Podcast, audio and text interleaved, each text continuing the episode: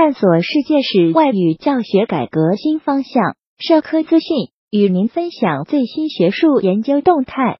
大家好，欢迎收听中国社会科学网音频节目。六月三十日，由四川大学历史文化学院主办的第三届世界史外语教学改革研讨会在线上线下同步召开。与会专家学者围绕近二十年世界史外语教学改革的回顾与总结，世界史外语教学改革的相关经验及问题两大议题，探讨了世界史专业与外国语专业融合发展的前景。